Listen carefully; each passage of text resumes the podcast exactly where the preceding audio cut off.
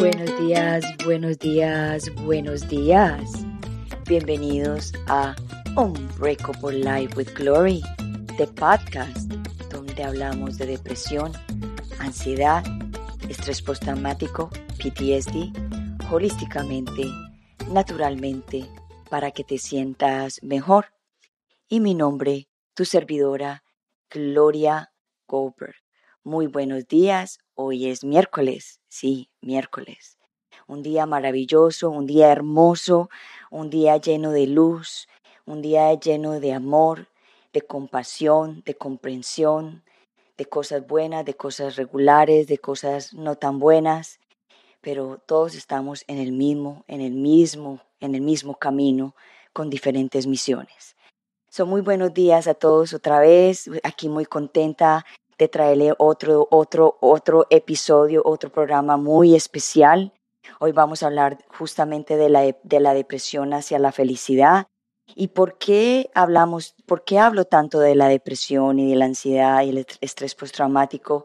Porque son temas que me apasionan y me llenan el corazón, porque yo en mi, en mi trayecto de vida las he padecido por circunstancias de la vida y como muchas personas lo han padecido. Y era un tabú, era un, unos tópicos que se estaban tabú, que estaban escondidos en la sociedad, que no se hablaban de ellos que hablaban que las personas depresivas no podíamos ser exitosas o las personas ansiosas no podíamos salir adelante porque o estábamos en el pasado o estábamos en el exceso del futuro y lo único que, que realmente se tenía que hacer era hablar de estos temas para poder regularnos, para entender que a todos en alguna oportunidad de nuestras vidas nos pasa y quizá no te han diagnosticado clínicamente que tú eres una persona que ha sufrido depresión o que tienes una depresión, pero han habido tristezas profundas, cambios profundos que te han marcado tu vida y que muchas veces te ha costado mucho tiempo salir de ellos, como una pérdida de dinero, una pérdida de trabajo, una pérdida de una, de una persona, un cambio de una ciudad, un cambio de un país, los cambios que nos, que nos hacen como una brecha en nuestro corazón, en nuestra alma y que nos duele. Y, y, no necesariamente tenemos que estar crónicamente depresivos para que digamos que estamos depresivos. Es una, una tristeza profunda que te hace un cambio, que te hace tener conciencia que tiene que haber un cambio, que tiene que haber un ajuste de tu ser, de tu personalidad, de tu forma como te expresas, de tu forma de que tú estás repitiendo patrones que te hacen repetir la misma historia y que de repente tú dices, pero ¿por qué me pasa a mí esto siempre, siempre?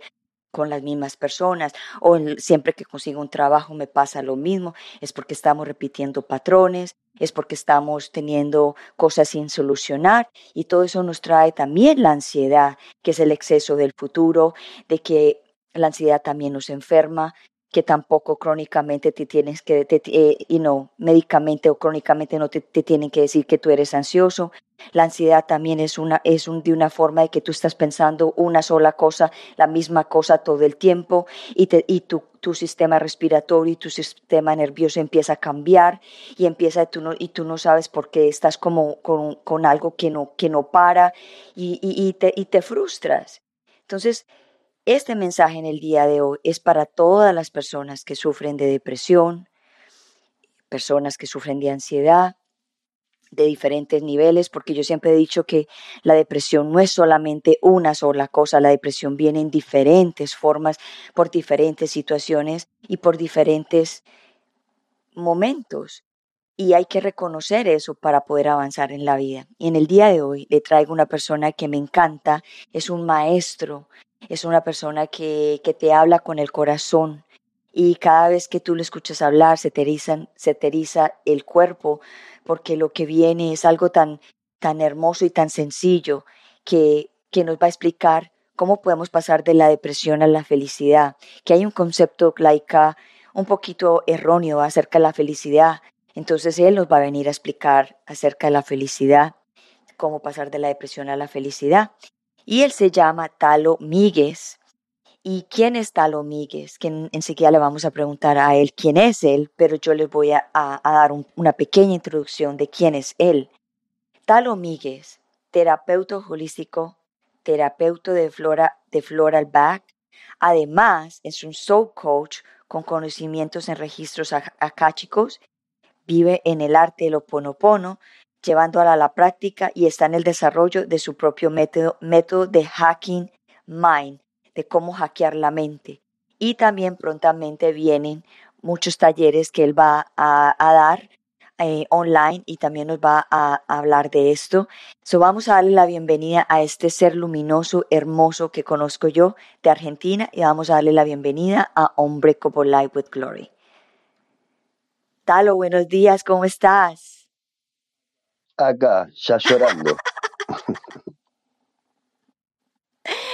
llorando de amor, de llorando de emoción. Sí, sí es súper importante cuando yo descubrí empezar, empezar con lágrimas, eh, creo que es una gran muestra de, hace muchos años aprendí, siempre fui una persona que con el tiempo después me di cuenta que, que, por mi número de vida y por mis experiencias y por mis reencarnaciones era una persona profunda, una persona, hasta, hasta investigué la palabra profunda, que era proecir al fondo, ¿no? Hacia el fondo era.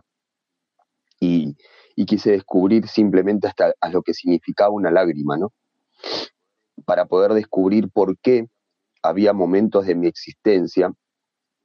Yo siempre digo que, que cuando uno entiende y, empieza a comprender lo que le pasa, eh, ese, ese, ese, estado de ansiedad, ese estado de depresión, eh, se empieza a regenerar, lo que conocemos acá en la Tierra como sanar, porque mientras vos hablabas, em, como que pasó por, por, mí eh, todo, todo, todo mi pasado y, cada instante eh, me hacía sentir que, que valió la pena. Cada. Porque si solamente el dolor o el sufrimiento de una persona puede acompañar tantos procesos que llevo acompañando? Vale. O sea, si salimos de nosotros mismos y entender de decirte, che, mirá, si estás pasándola verdaderamente mal, eh, quizás seas un guía para miles. Y simplemente pensándolo de esa manera ya es valioso. Entonces, mientras vos hablabas, con conocimiento de causa porque, porque a veces pensaba, esta mujer no, no, no toca de oído porque, porque estuvo conmigo eh, eh, metido en el agua de, México un día de noche y, apenas conociéndonos y, y, mirando las estrellas y decíamos qué grandioso, ¿no? Y creo que lo único que se encontraron en ese momento, porque estábamos con un montón de gente, pero yo sentía como que ese momento estaban dos almas que habían pasado un montón de cosas y que estaban siendo bendecidos por el momento presente. Y, ahí me acuerdo que me dijiste, vamos a hacer cosas y hablamos de un montón de cosas y, pasó el tiempo y acá estamos. Y, me vino todo, todo, así todo ese recuerdo. Y me parece, por eso estudié hasta las lágrimas y, para los que se pregunten cuando se ponen a llorar, eh, les dejo esta, esta breve, este breve comentario sobre las lágrimas. Las lágrimas son la expresión material de un suceso que supera tu expectativa. Entonces, a veces lo que sucede es eso. No soy una persona con el tiempo entre muchas cosas, para hackear mi mente que aprendí es a no esperar nada. No soy un espectador. Vivo en el presente. Entonces, cuando mi cabeza se va para atrás o para adelante, la dejo y la voy guiando. Y en este momento se fue para atrás, acordando cuando falleció mi papá a los 20 años y, y ese enojo que tenía diciéndole, me abandonaste, me dejaste solo, ¿no? Porque, porque mi enojo tenía muchos proyectos con mi papá que no eran los que tenían que ser. sino hoy sería un empresario bodeguero y no me veo así hoy. Y, y después A los tres años partió mi mamá de un accidente cerebrovascular y ya a los 23 años estaba totalmente enojado con la vida, totalmente frustrado.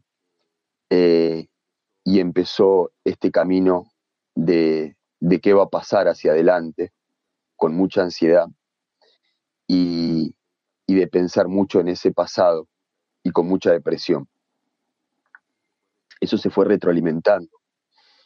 Empecé a pasar momentos de, de confusión, que es lo que comúnmente acá en la Tierra conocemos como oscuridad, pero nunca nos explicaron bien qué significaba, simplemente con el tiempo todo esto que estoy hablando estaba confuso, pero hoy lo puedo decir porque está aclarado. O sea, mis momentos de oscuridad eran simplemente momentos de oscuridad, donde en la oscuridad no podemos ver.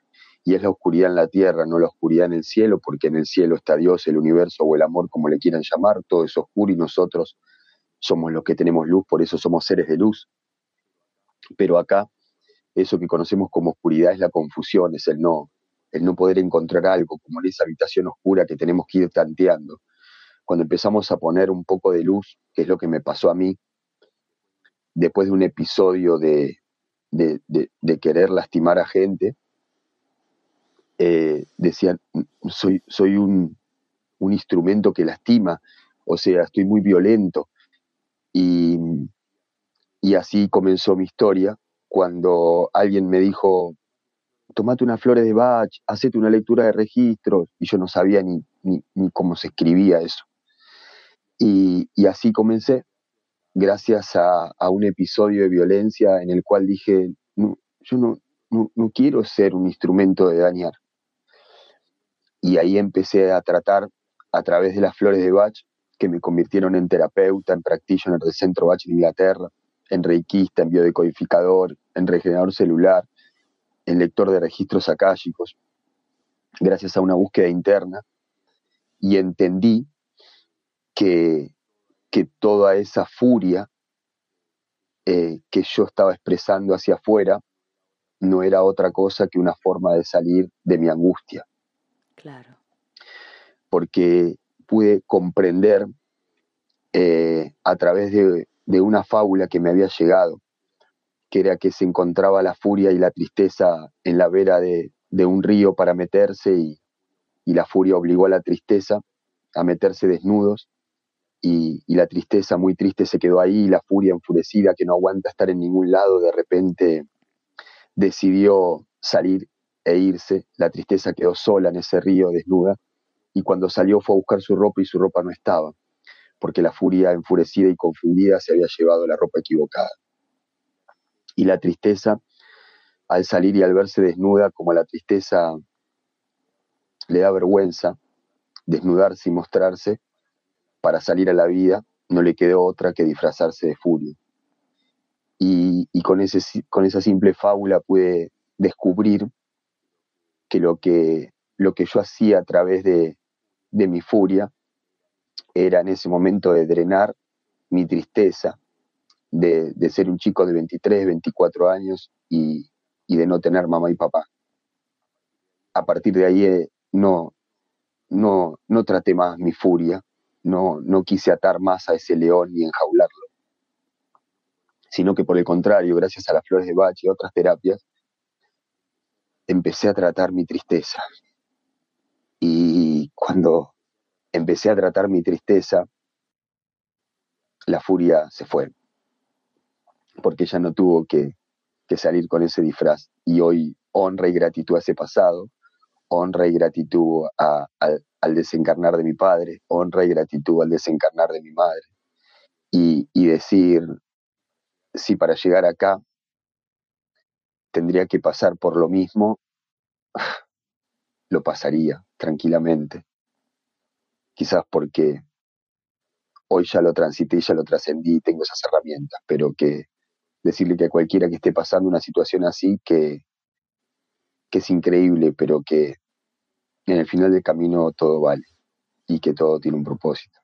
Tú dijiste algo súper valioso al principio cuando dijiste que cuando tenemos depresión, quizá en el fondo es porque tú tienes una misión que hacer, es salir de esa depresión, cómo salir de esa depresión, cómo aprender la, situación que te dieron para poder trascender a enseñar a otros. Y tú dijiste que cuando cuando tú te diste cuenta que podías empezar a enseñar a través de tu experiencia que tuviste de quedarte huérfano, de esa rabia que tuviste que se volvió en tristeza, que esa era la forma de fugar toda tu, tu expresar toda tu rabia y toda tu, tu, tu, rabia con la vida, porque te habías quedado huérfano, pues yo me, me, me, me, como que me reconozco contigo, porque también me pasó a mí, yo también era muy violenta, tenía mucha rabia y tenía mucha tristeza, pero entonces no sabía cómo, cómo expresar la tristeza, sino que la tenía que expresar con violencia y con rabia y me tocó a mí tratar, dejar ir la rabia, tratar la rabia y entender la tristeza y decirle, ok, vamos a llorar, vamos a sanar y vamos a salir de esto. Y ahí fue cuando yo empecé también, como, como a ti te pasó, de, de descubrirme qué es lo que, por qué estaba así, en qué sitio, por qué estaba actuando de esa forma. Y empecé a, sacar los, como le dicen la gente, los layers, las, las, las, las hojas de la cebolla, a llegar a la, a la profundidad. Y, la verdad que es un proceso muy largo, pero a la, vez muy hermoso, porque es un proceso que es de uno y para uno, para, para armonizar la vida de uno y la de los demás. Entonces me, me, represento mucho con lo que acabaste de decir. Ahora, la pregunta siguiente es esta. ¿Cómo pudiste pasar de la depresión a la felicidad? Yo sé que tú hiciste un, un, un trabajo, pero ¿Cuál fue el trabajo? ¿Cómo fue la trayectoria que hiciste para llegar a, la felicidad? ¿Y qué es la felicidad? Primero, eh, yo siempre, como digo siempre, eh, he escuchado durante muchísimos años personas y seres que daban su punto de vista, que creaban y canalizaban su propio pensar y su propio sentir, y, como decía algún amigo por ahí, si, si, si cualquier si cualquier ser, cualquier, decía algo así como cualquier tonto puede opinar sobre esto, yo no me siento ni más ni menos tonto. Entonces, también puedo tener mi propia opinión a través de mi experimentación y sin ánimo de que sea respetada, aceptada o compartida, simplemente quiero expresarla hace mucho tiempo que encontré que yo no expreso humildemente, que yo no expreso soberbiamente, sino expreso libremente. Entonces después cada ser lo va a tomar si es una opinión arrogante, humilde o soberbia, o como quieran. Simplemente mi opinión es libre y, y es simplemente para, para los que resuenan. Como digo siempre, lo importante es que cada uno dé su parecer para, para, para ese grupo de seres que pueda resonar, le pueda servir. Por eso somos, somos tantos los seres que compartimos desde nuestro lugar cada experiencia, porque va a haber moscas que van a hablar de su situación, va a haber abejas que van a hablar y algunos van a resonar eh, con la bosta del caballo y otros con una flor. Pero lo importante es que cada uno encuentre dentro de esta, de esta alacena y de herramientas de la vida lo que más le sirva, porque a veces me preguntan, ¿qué te sirvió más? El Hoponopono, las flores de Bach, los registros akáshicos, y yo digo, fue un todo, pero cada uno va a encontrar si es, un, si es una tuerca y, necesita una llave inglesa o, si es un tornillo y necesita un destornillador. Que tomen de, de, de las herramientas la que, la que les sea útil. Yo lo que empecé a observar es entender que yo era un cuerpo bioquímico y que en mi cuerpo había neuroreceptores, neurotransmisores y que más allá de lo que me podía suceder, había descubierto, gracias a la Madre Teresa de Calcuta, que uno de los lugares más felices del planeta Tierra era la ciudad de la alegría y era uno de los lugares más pobres del planeta. Entonces eso me hizo como un crack el cerebro. Entonces empecé a entender que, que, como me habían dicho alguna vez, que nada era real y que todo era real, pero que al mismo tiempo lo podía crear a través de mi percepción. En esa búsqueda profunda me encontré con frases como la vida no es lo que es, sino lo que uno percibe de ella. Y empecé a, observar que, que un día de lluvia ya no era un día triste, sino era un hermoso día para encerrarse a mirar películas conmigo mismo. Y si era un día de sol, era un hermoso día para salir a caminar por ahí. Y si era un día de lluvia, también era un hermoso día para salir a mojarme por ahí. Pero nunca lo había podido entender eso y ese entendimiento se empezó a integrar a través de la sabiduría que se integra a través de la experimentación. Y un día de lluvia salí a caminar por ahí. Entonces empecé a dar cuenta que mi bioquímica cambiaba y que yo podía empezar a hackear esa parte. Y empecé a darme cuenta y a estudiar. Entonces empecé a entender que había algunos químicos que interferían y que, y que formaban parte como la serotonina, la oxitocina, la dopamina y las endorfinas. Y empecé a hacer una investigación autodidacta de cómo generarme serotonina y darme cuenta que la serotonina eh, era uno de los componentes que yo necesitaba y que se daban en situaciones sociales y que se daba cuando yo obtenía paz y que se daba cuando yo me quitaba cosas que me, que me sacaran la paz. Entonces ahí empecé a hacer lo primero, darme cuenta, como bien dijiste vos, que la ansiedad era un exceso de futuro y que la depresión era un exceso de pasado y que yo tenía las dos. Decía, no puede ser, no, no, porque puedo estar, no puedo estar en el futuro y en el pasado, ¿cómo no voy a poder estar? Si yo estaba perfectamente, era un chico que tenía un montón de sueños con mi papá que en ese momento había partido y que se habían derrumbado y que pasamos a estar en un estado económico muy acomodado a decir, ¿y ahora qué vas a hacer? Anda a laburar porque no podés pagar nada, sino. Y las cuentas venían, yo no sabía ni pagar una cuenta. Apenas a los 24 años creo que sabía hacer un que no sabía si llevaba tres de chocolate o cuatro porque hasta me lo hacía mi mamá. Y de repente aprendí un montón de cosas y, y fue increíble entender que, pará, basta ansiedad, porque cuando se murió papá te quedaste pensando en papá y a los tres años se te murió mamá. ¿Ahora qué vas a hacer? ¿Te vas a quedar pensando en mamá y se te van a seguir muriendo? Eso, entre otras cosas, en mi, en mi vida personal me hizo ver que mi familia no era eso, que mi familia era mucho más grande.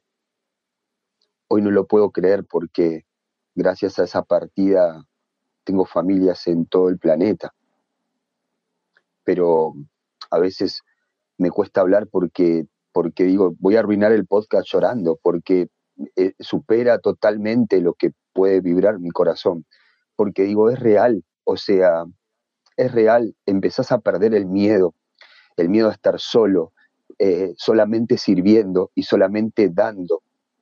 Y yo digo, nadie puede controlar mis, mis cuentas corrientes, mis cajas de ahorro, la FIP no puede controlar mi dinero porque mi dinero está esparcido por el mundo. Porque cuando necesité mil dólares, llamé a alguien de Colombia y me dijo, Talito, listo, ahí tenés los mil dólares, no hay ningún problema. Y yo decía, pero puta madre, esto no puede ser. Y, acá tenés casa, ¿eh? Y, acá también tenés casa, y acá también tenés casa. Y cuando quieras venir, vení acá que tenés casas. Y todo empezó a través de servir, a dejar de mirar mi propio ombligo y decir, esto que te pasó, te pasó para algo. Entonces empecé a incorporar serotonina a través de las situaciones sociales, empecé a incorporar oxitocina a través del servicio porque es un químico que se produce a través del altruismo, que es ayudar a los demás. Entonces dije, me pongo en campaña con esto. Empiezo a producir mis propios químicos. Tengo que salir de estar pensando en el pasado y en el futuro y en este presente empezar a crear mi próximo futuro bioquímico. Porque esto funciona así. O sea, mi vida no es mi papá o mi mamá que ya no están. Es entender lo que puedo conseguir. Y automáticamente es algo increíble comentarlo porque cuando vos tenés estos químicos en el cuerpo, es casi inentendible. Porque si hoy me preguntaras, Talo, ¿cómo generás tu felicidad?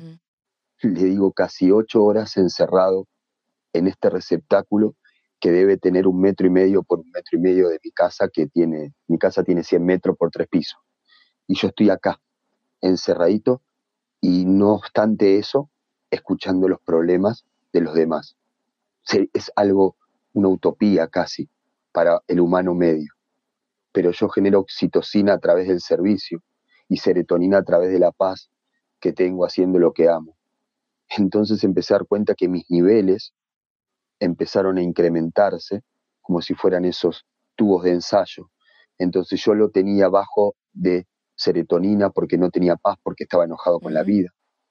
No servía ni ayudaba a nadie porque estaba totalmente metido en mis problemas, entonces el vaso de la oxitocina también estaba muy bajo. Y no obstante eso, mi cortisol estaba totalmente alto porque estaba en un estado de lucha y conflicto.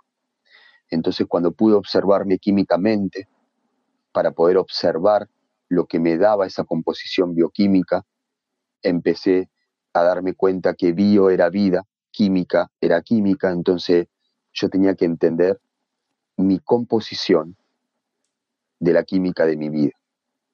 Entonces automáticamente me empecé a focalizar en qué me daba endorfinas, que lo hacía el deporte, y empecé a hacer deporte automáticamente. Empecé a ayudar a los demás y empecé a crear oxitocina, empecé a conectarme socialmente a través de la serotonina y a dejar de pelear para eliminar ese cortisol. Porque si algo que pude estudiar en, carne propia, eh, fue entender que cuando estaba en estados de lucha y conflicto, el cuerpo genera cortisol porque tiene que ver con la lucha y tiene que ver con el conflicto, para poder tener fuerza para eso. Y empecé a observarme que ese cortisol en algún momento las glándulas adrenales colapsan porque tu cuerpo se llena de ese cortisol para luchar y vos no luchás porque la lucha es mental. Te discutís con alguien y dices, ay, a este lo mataría, qué gana de arrancarle la cabeza, pero nunca le arranco la cabeza porque es algo mental, pero en tu cuerpo no entiende lo literal o la broma que vos podés hacer. Entonces, si digo, le voy a arrancar la cabeza a alguien, el cuerpo dice, le va a arrancar la cabeza a alguien, empecemos a generar cortisol, necesitamos tener una adrenalina, todo tu cuerpo se baña, no haces nada y eso queda dentro de tu cuerpo intoxicándote. No porque el, cortisol sea algo tóxico, sino que porque cualquier cosa, como decía el gran médico Paracelso, el veneno está en la dosis. Correcto. Entonces llega un momento que las glándulas adrenales se contraen y dicen, basta de cortisol. Cuando, cuando ya no quieren más lucha y conflicto, las glándulas adrenales dicen, voy a matar a este, y las glándulas adrenales inteligentemente dicen, no, basta, no genero más cortisol. Y ahí lo que sucede, el cortisol es esa hormona que nos hace despertarnos cada mañana, de repente no tenemos más, empezamos a tener porca voluntad, no empezamos a sentir sin fuerza y empezamos a deprimirnos, porque esa presión empieza a caer. Y ahí es donde empieza a suceder y empecé a darme cuenta que dije, no, basta, no voy a hablar más así, no quiero luchar más, no quiero pelear más, no quiero guerrear más. Quiero adaptarme y aceptar.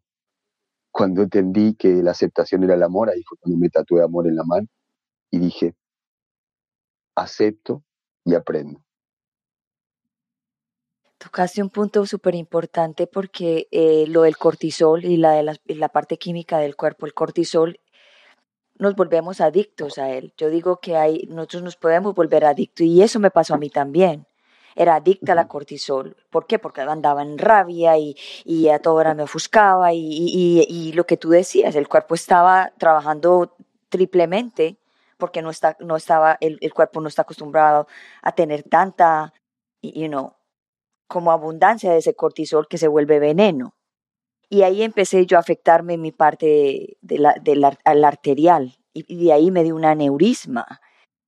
Y cuando a mí me dio el aneurisma, que me la cogieron, que gracias a Dios puedo estar aquí hablando de esto, ahí fue donde yo me di cuenta. Y el doctor me dijo, tú estás en un grado de estrés y, y, y, un grado de depresión que sube y baja tu cuerpo, una cantidad de producción de químicos que te están envenenando tu cuerpo y te están dañando y tú tienes que parar porque ya la próxima vez es ya es un, ataque al corazón.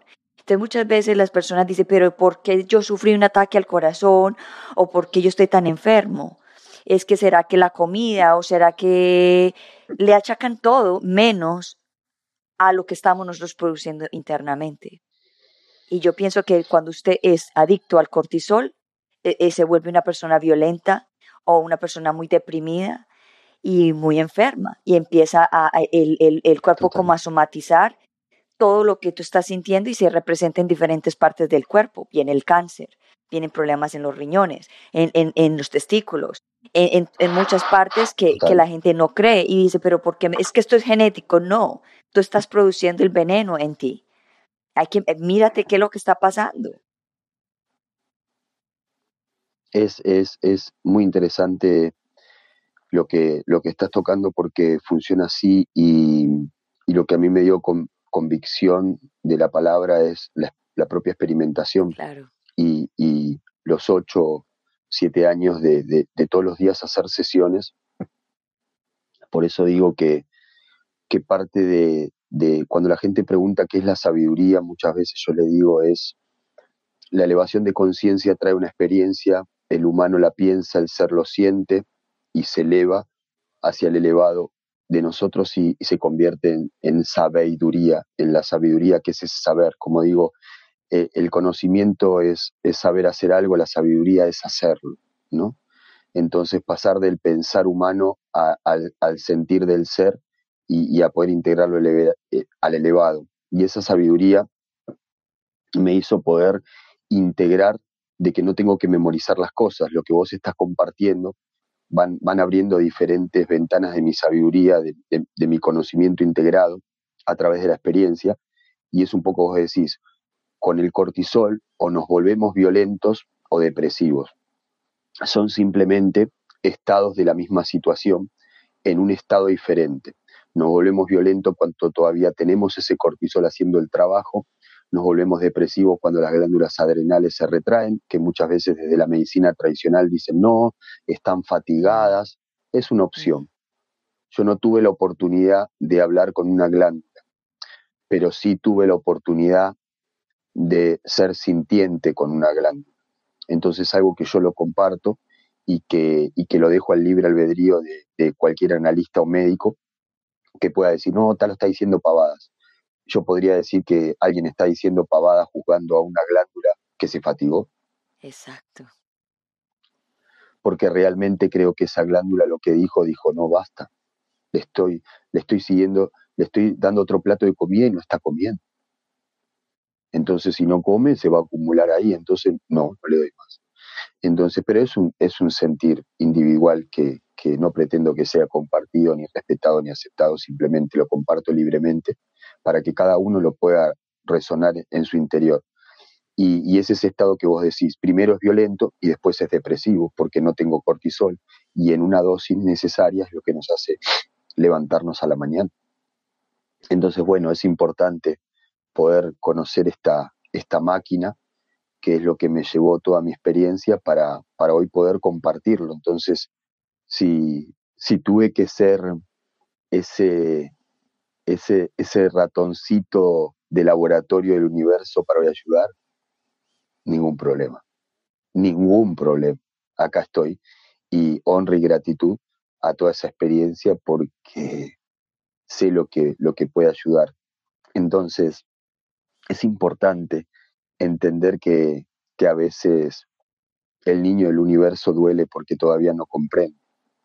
Y cuando soltamos y aceptamos, eh, todo, todo va llegando. Y, y, hoy digo, valió, valió cada instante. Para poder ayudar a alguien hoy que se vea, si este podcast simplemente puede colaborar a alguien que se está viendo en lucha y conflicto y podemos, antes de que llegue la depresión, decir, voy a dejar de luchar y, y, y, de estar peleando con todos, voy a empezar a aceptar y adaptarme, que es muy diferente. A mí, a mí todo este aprendizaje recuerdo cuando vino la pandemia, me decían, ¿por qué vos estás contento? Yo estoy feliz, estoy feliz porque me adapto a todo. Y me decían, pero Talo, no, no digas eso, la gente está muriendo, la, la, gente está volviendo al universo, decía yo. La gente que tiene que volver volverá, la que no, todo se transforma. Y me decían, pero no, pero estás loco. Y yo decía, los místicos siempre estamos locos porque una sociedad que, que está loca tiene que, tiene que juzgar al cuerdo. Entonces, bueno, hoy comparto que cada vez más eh, seamos los que transitemos eso. Por eso a veces es, es importante estar compartiéndonos y, y, como dijiste vos, uno se hace adicto eh, al cortisol porque es un sistema de activación reticular también de nuestra parte computadora, que el sistema donde se activa en la retícula, donde más lucha, más lucha ve. Entonces es como, para hacer un ejemplo que, que la gente entienda lo que es el SAR, el sistema de activación reticular, es como cuando te querés comprar un auto y de repente empiezas a verlo por todos lados. Y parece que antes no estaba. Entonces es muy selectiva nuestra retícula. Entonces, eh, como digo siempre, con ese simple ejemplo de que empezás a ver auto que te querés comprar y lo empezás a ver por todos lados, es para que podamos entender que solo vemos una porción de la película y por eso siempre digo que el paraíso o el infierno no es un lugar sino un estado de conciencia. Y, lo, puedo, lo puedo corroborar porque yo lo corroboré porque estuve en los dos. Y hoy me siento así en el paraíso. Wow, eso fue bien profundo, bien hermoso, porque yo sé que lo que acabaste de decir, hay personas en los dos, en los dos mundos. So, ¿Qué le diría a las personas que están en el infierno? ¿Cómo, ¿Cómo salir del infierno? Porque es que podemos hablar de muchas y, dar explicación de la cortisol y, y, de cómo funciona la mente, el cuerpo, pero la gente dice, pero ¿y cómo salgo yo de esta situación, por ejemplo? de cualquier situación, cómo puedo salir yo y dejar de pensar, dejarme de deprimir, porque es muy fácil hablarlo, pero hacerlo tú sabes que se toma su tiempo y es, es un trabajo que eh, se tiene que convencer uno que lo tiene que hacer. Hay, algo que es súper importante y, hablo con conocimiento de causa que lo, lo, lo llevé en mí. A mí había algo que me pasaba que decía andar en bicicleta me va a hacer bien, y si ando con el cambio en tal cambio para que haga fuerza, esto me va a hacer hacer un sobreesfuerzo y en mi cuerpo esto va a generar endorfina, que es una morfina endógena. Pero aparte de ser un, anestésico, lo que hace es una hormona del bienestar, del estar bien. Entonces, si voy a andar en bicicleta y lo hago con amigos, voy a generar serotonina, entonces eso también me va a cambiar la composición bioquímica. Bueno, y también voy a comer chocolate amargo, entonces hacía todo. Lo recuerdo perfectamente y lo puedo hablar con conocimiento de causa porque a mí me pasaba algo que el lunes laburaba, trabajaba el martes, el miércoles, el jueves, el viernes, el sábado llegaba el domingo, empezaba la depresión. Entonces empecé a hacer de un lunes para otro ayuno en mis discusiones. Correcto. Yes, I like that. Ayuno en mis peleas. Dije, no me puedo pelear más con el verdulero, no me puedo pelear más con el carnicero, no me puedo pelear más con el tipo. Entonces empiezo a transmutar. Empecé a tomar flores de Bach para calmar mi enojo, con Holly, que era una de las flores de Bach, Impatien para la paciencia, Beach para la tolerancia, White Chestnut para la paz y la claridad mental, Mimulus para los miedos que tenía, entonces, yo siempre digo a mis consultantes, gotas más acción, transformación. Siempre digo que la palabra transforma acción es me transformo, cambio la forma a través de las acciones. Entonces yo sé que a veces hay un momento porque yo no me podía levantar de la cama, pero agarraba y hacía algo que se llama esfuerzo, que no es sobreesfuerzo, un esfuerzo me cargaba la bicicleta en el auto casi con lágrimas. Me iba hasta el campo, pero así enojado conmigo mismo, casi abusando de mí. Y cuando empezaba a andar en bicicleta, empezaba a pedalear con bronca, con bronca, con bronca, con tristeza. Y de repente mi bioquímica empezaba a cambiar. Recuerdo que el otro domingo le dije a un amigo si quería ir y le dije que si había uno con depresión que me llame entonces empecé a incorporar oxitocina a través de ayudar al otro, serotonina a través de una actividad social, endorfinas a través del ejercicio, dopamina a través de los logros y automáticamente empecé a dar cuenta que me podía drogar internamente. Podía vivir drogado con una droga de la buena, como digo yo. una pócima mágica. Una pócima, una pócima, que empezamos a darnos cuenta. Yo siempre digo que la magia es cuando todavía no se conoce el truco después simplemente es alquimia, era darme cuenta que yo podía lograr eso, un empujoncito.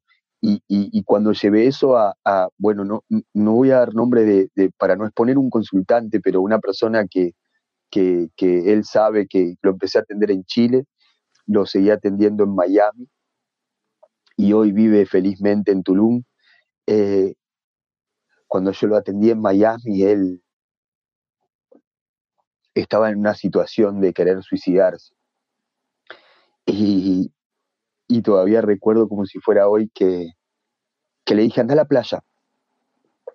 Empecé a correr así, así, así. Le di todos unos ejercicios de sobreesfuerzo para que su cuerpo se empiece a, generar endorfina a través del dolor. Cuando te duela, corre un poquito más. Cuando no des más, no des un poquito más. Y, trata de conectar con un mínimo logro, de decir, voy a hacer, poner la remera y, fíjate cuántas veces podés llegar, 30 veces, bueno, listo, ahora trata de hacer 32. Entonces su propio cuerpo no lo podía creer, me acuerdo que hablamos y, después le hice hacer un montón de ejercicios de metete en Tinder, invita a una chica a comer, no le pidas nada, solamente que querés servirla a alguien que, no tenga para comer y que quiera ayudar. Y bueno, y, todo eso junto me dice tal o, percibo la vida de otra manera. Le digo, es una composición bioquímica.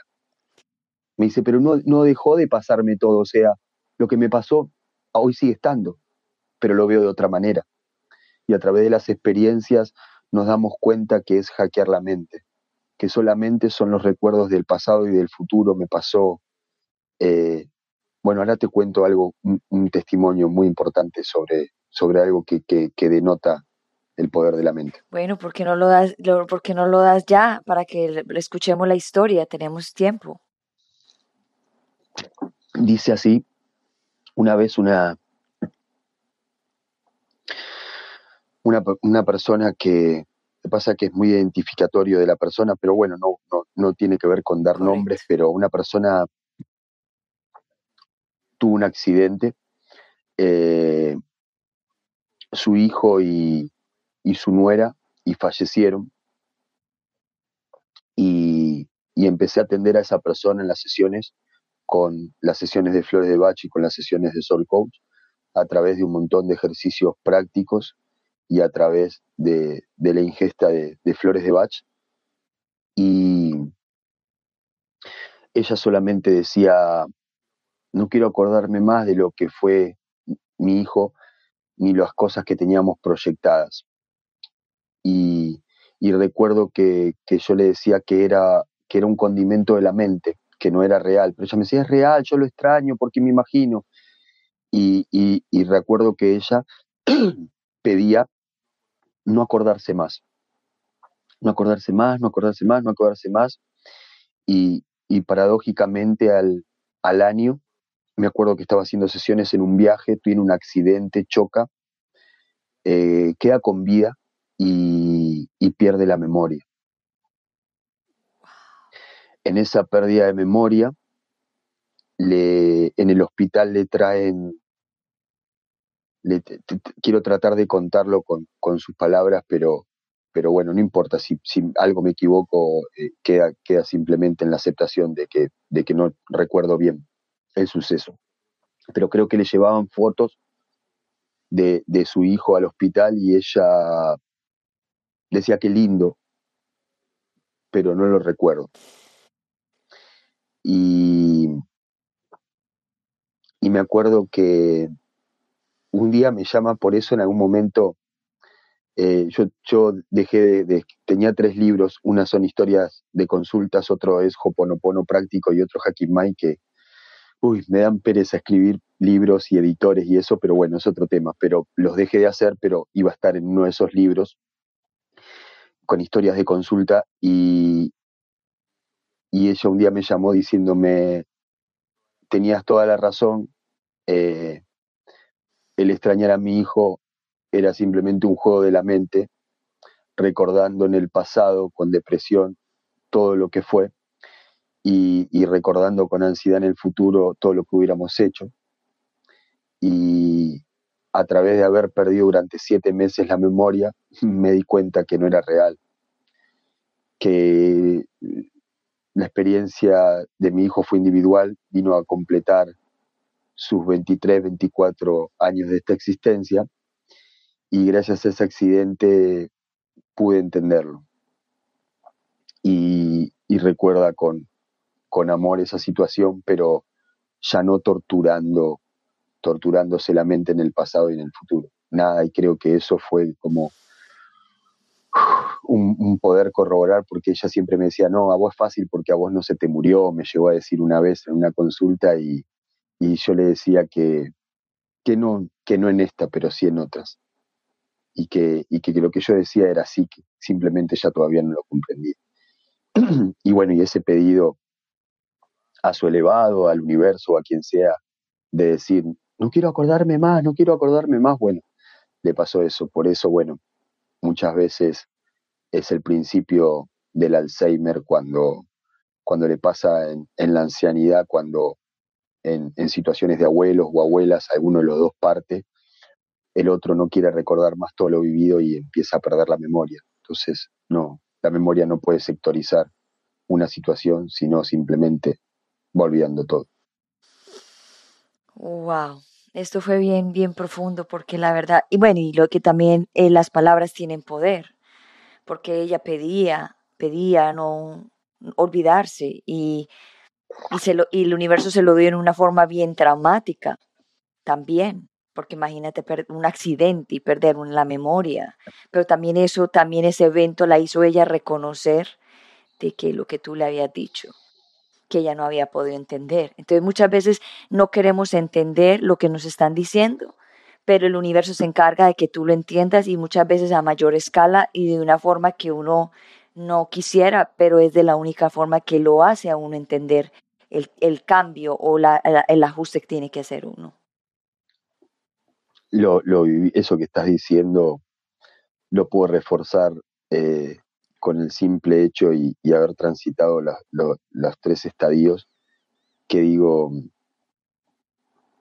Dios, el amor o el universo, como le quieran llamar, eh, a, un oído atento, un, susurro casi silencioso, a un, a un oído medio sordo, un, grito corrector y, a un oído sordo un golpe enmendador. Entonces, nada, eh, así nos va sucediendo. Wow. Talo, donde la gente, la gente te puede contactar. En tu, ese es tu Instagram. Y cuando la gente te contacte, ¿cómo tú lo puedes, los puedes ayudar a ellos? ¿De qué forma? ¿Cómo trabajas? ¿Cuál es tu estilo? Cuéntanos un poquito. Yo tengo dos, dos tipos de, de sesiones. Una es la sesión de terapia floral, acompañando a través de una video de sesión de aproximadamente una hora y media, donde donde se puede hacer un diagnóstico de, del estado emocional en desequilibrio para poder equilibrar a través de la terapia vibracional de flores de Bach. Y, y, en, otro, y en otro estadio el Soul Coach, que es a través de, del número de vida, que es sacando la fecha de nacimiento.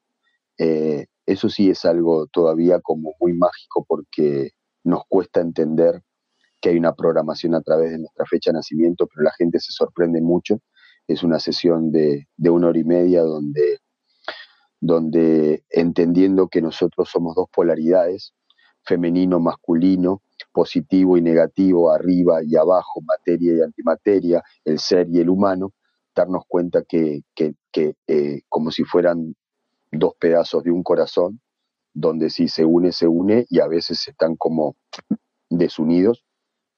Entonces, eh, muestro a través de esa sesión de Soul Coach eh, el aspecto personal, el aspecto material, el aspecto social, el aspecto emocional, los dones y potenciales, la misión vocacional, la misión emocional y algunas activaciones. Es como si fuera un manual de instrucción de, esta computadora, ¿no? Y, hay nueve programas que hay gente que, que, paga una consulta simplemente porque tengo curiosidad nada más. Y, yo siempre les digo, mira, yo te hago una hora y media, si, si, si me decís que es mentira y no te sirvió, o sea, te devuelvo lo que pagaste. Pero, para, pero de verdad lo digo, porque es sorprendente porque el más agnóstico, el más inimaginable que diga no, dice, yo no lo puedo creer, somos un programa. Y, cuando ese programa lo equilibramos, eh, nada, transitamos una estadía sobre Gaia más amorosa y menos dolorosa, porque los humanos como esas polaridades nos manejamos o en las frecuencias del miedo o en las frecuencias del amor. En el amor hay aceptación, hay alegría, hay entendimiento, hay compasión. En cambio, en el miedo hay lástima, resentimiento negativo, bronca, odio. Entonces, eso, eso se retroalimenta tanto una u otra. Entonces, mantenerse en frecuencias altas, como digo yo, para explicarlo de una manera sencilla, es como si nos imagináramos estos niveles en el mar y dijéramos, si estoy en el fondo del mar, bueno, me voy a conectar con mantas rayas y oscuridad. Si estoy en la superficie, delfines, ballenas, alguna gaviota quizás pescando y, y más cerca del sol. Entonces, bueno, como para poder explicarlo. Y eso tiene que ver con elevar la frecuencia vibracional. Espectacular. Bueno, y, la, y para las personas que no entienden acerca de, la, de las flores de Bach, ¿puedes darnos un poquito de, de, de, información para que la gente también sepa cómo, qué es la, la terapia de las flores de Bach? La terapia de las flores de Bach, Bach era un médico. En el año 1936 empezó a darse cuenta que la gente le venía el cáncer, le estirpaban algo y volvía al cáncer, le cambiaban la, alimentación y volvía al cáncer, hacía deportes y le volvía al cáncer, y no podían entender por qué había algo que se repetía, dándose cuenta que había un patrón de comportamiento en la emoción, llamando emoción emotion, que viene de energy motion, que significa energía en movimiento, y dándonos cuenta que, que, que algo quedaba flojo ahí. Entonces, empezó en el Homeopathic Central, creo que fue, empezó a, trabajar desde la homeopatía, trabajando lo similar con lo similar, y luego de eso, por, por como un don divino, empezó a darse cuenta que había ciertas flores de la naturaleza que a través de una vibración en su experiencia en la naturaleza podían devolver un estado desarmonizado al ser a través de la vibración en el año 1936 como que no se entendía eso porque no había una máquina Henser que pueda medir la vibración y la composición de las flores de Bach no era una composición química, de hecho no tienen químico. Entonces era como algo, era probarlo o probar.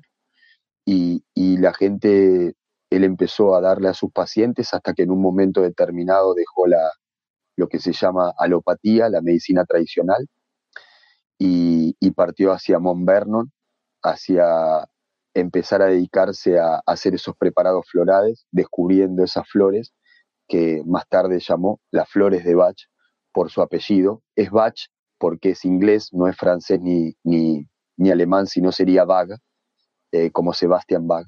Él es Bach porque es inglés y, y es una terapia vibracional que algunas tratan eh, diferentes emociones, en este caso son 38 emociones que él descubrió como un método cerrado del ser humano, en el grupo de los miedos, en el grupo de la incertidumbre, en, todos los grupos emocionales, y, entendiendo que a través de la energía en movimiento es como no tratar eh, el síntoma, sino las causas.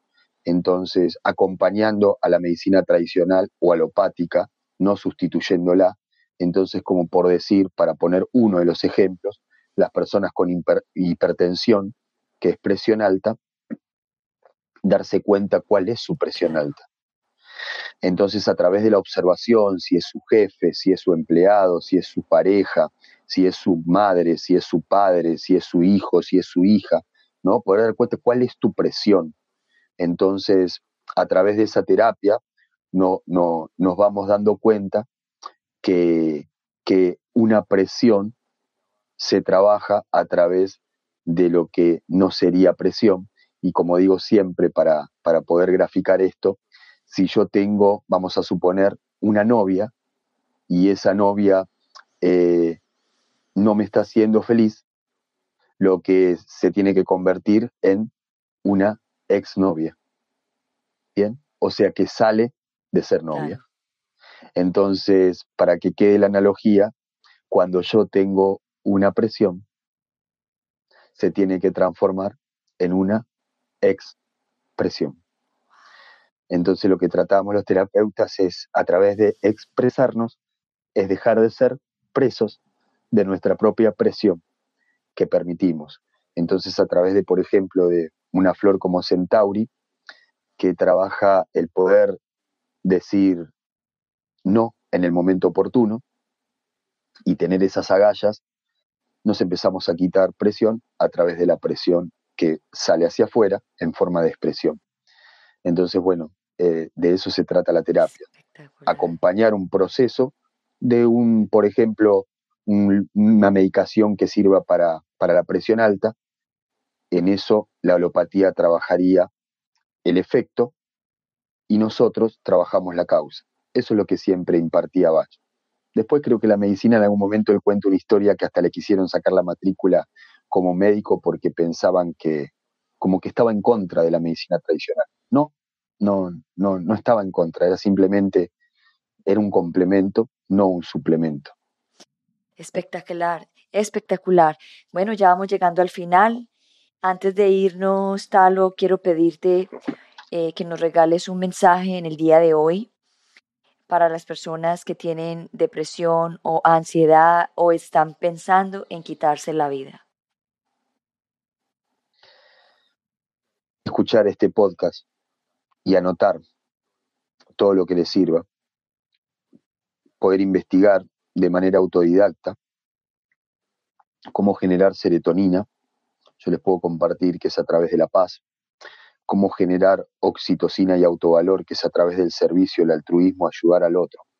Con lo que sea, siempre podemos ayudar a alguien. En el peor momento de nuestra vida, y lo digo con conocimiento de causa por, por este consultante que me acuerdo que, se quería suicidar y, salió y me dice, tengo plata, tengo todo, pero estoy mal. Y salió a invitar a una chica a comer y, y nada, pasaron cosas increíbles. Terminó siendo consultante mío la chica y, me dice, tal, o nunca me imaginé que en Tinder iba a poder ayudar a alguien. Al final yo pensé que estaba mal y había alguien que estaba peor que yo.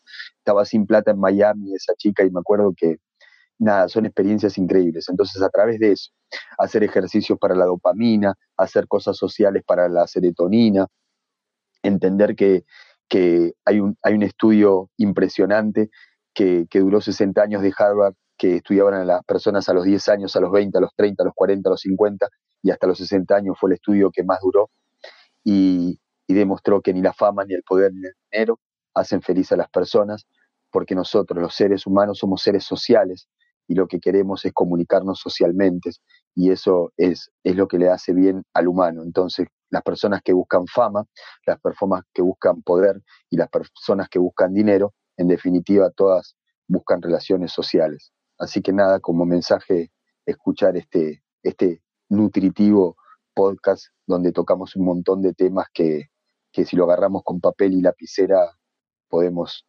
agarrar un montón de cosas que, a muchos les van a servir. Eso, nada más. Y el camino es el amor. esa, es la, esa es la pócima mágica, el amor. el abrazo, el silencio, la compasión, el, amor incondicional.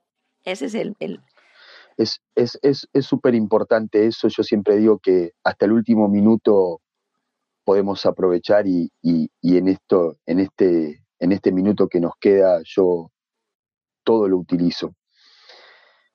El amor es, es amar la vibración interna del otro. El querer es la condición. Eh, el amor nunca tiene condiciones, pero sí el querer. Entonces a veces pasa cuando las personas se separan y dicen, eh, no lo amo, pero lo quiero a mi ex. No, en realidad lo amás, ya no lo querés. El querer es la condición, el amar es la intención interna. Y es súper importante poder aclararle a la humanidad esas cosas porque a veces eh, no nos damos cuenta. Y el querer es la posesión y, y el amar es entender lo que somos internamente y la compasión, para que lo puedan entender, no es lástima. El amor no tiene lástima ni pena por nadie. El amor lo que, el amor lo que tiene es compasión. Y, y, para mí la compasión es entender el compás del otro, entender el proceso. Oh my God, divino. Gracias, gracias, gracias por estar aquí. Gracias por estar en Unbreakable Live with Glory, the podcast. Yo sé que este no es ni el primer, esto no es el primero y el último porque vamos a hacer varios de varios temas para poder ayudar a las personas a que se sientan mejor. Muchas gracias, Talo. La verdad, muchas gracias. A tu servicio y gracias a todas las personas que están ahí, los que lo puedan compartir. Es una manera de servir. Bueno, te voy a poner en el Green Room y voy a cerrar el programa y ya estoy contigo en unos minutos. Gracias. Dale, beso, Yo te también. amo. Gracias, chao. Chao. Wow, wow, wow, me encantó, se me pusieron los pelos de punta, porque estos temas son divinos y son temas que, que hay que entenderlos para transformarnos, para sentirnos mejor, porque mi única misión aquí es traer herramientas, personas, vivencias, experiencias, para que tú te abras y puedas salir de esa depresión, de esa ansiedad, que sí podemos, pero la única forma es si queremos. Y para querer hay que profundizar, hay que ir hacia adentro, como decía él, pro, profundo, interno, aquí, ver, resolver, ¿por qué me pasa esto? ¿Por qué, lo- por qué yo siento esto? ¿De a dónde viene esto? Y empezar a quererse uno y generosamente decir, ok, yo siento eso, está bien. Y lo que él decía, tratar de equilibrar todos nuestros químicos del cuerpo, producir, le- producir la, serotonin- la serotonina, eh, controlar el, eh, mantener el cortisol y todo lo que él habló en el día de hoy, que es supremamente importante hacer el ejercicio, estar con amigos, eh, el, el, el abrazo, como decía yo esta mañana en mis redes sociales, el abrazo en silencio, esas son los, lo- los- las, las formas más poderosas del amor y la forma más poderosa de la sanación. De todas maneras, muchísimas gracias por estar aquí en el día de hoy en Unbreakable Life with Glory, the podcast, donde hablamos de depresión, ansiedad, en PTSD, postestrés traumático, para que te sientas mejor. Y aquí tu servidora, Gloria Goldberg, y nos vemos el próximo, nos vemos en ya casi a finales de agosto, agosto 31, agosto 30 creo que es, porque me voy de viaje para el Perú y voy a estar haciendo, eh, estudiando, preparándome y transformándome para poder llegar aquí con muchas energías y compartir mi experiencia y mi historia con ustedes para que ustedes también se sientan mejor. De todas maneras, muchas gracias, los quiero mucho y que tengan una feliz tarde. Dios los bendiga y recuerden, los quiero mucho. Chao, chao. Gracias por estar aquí.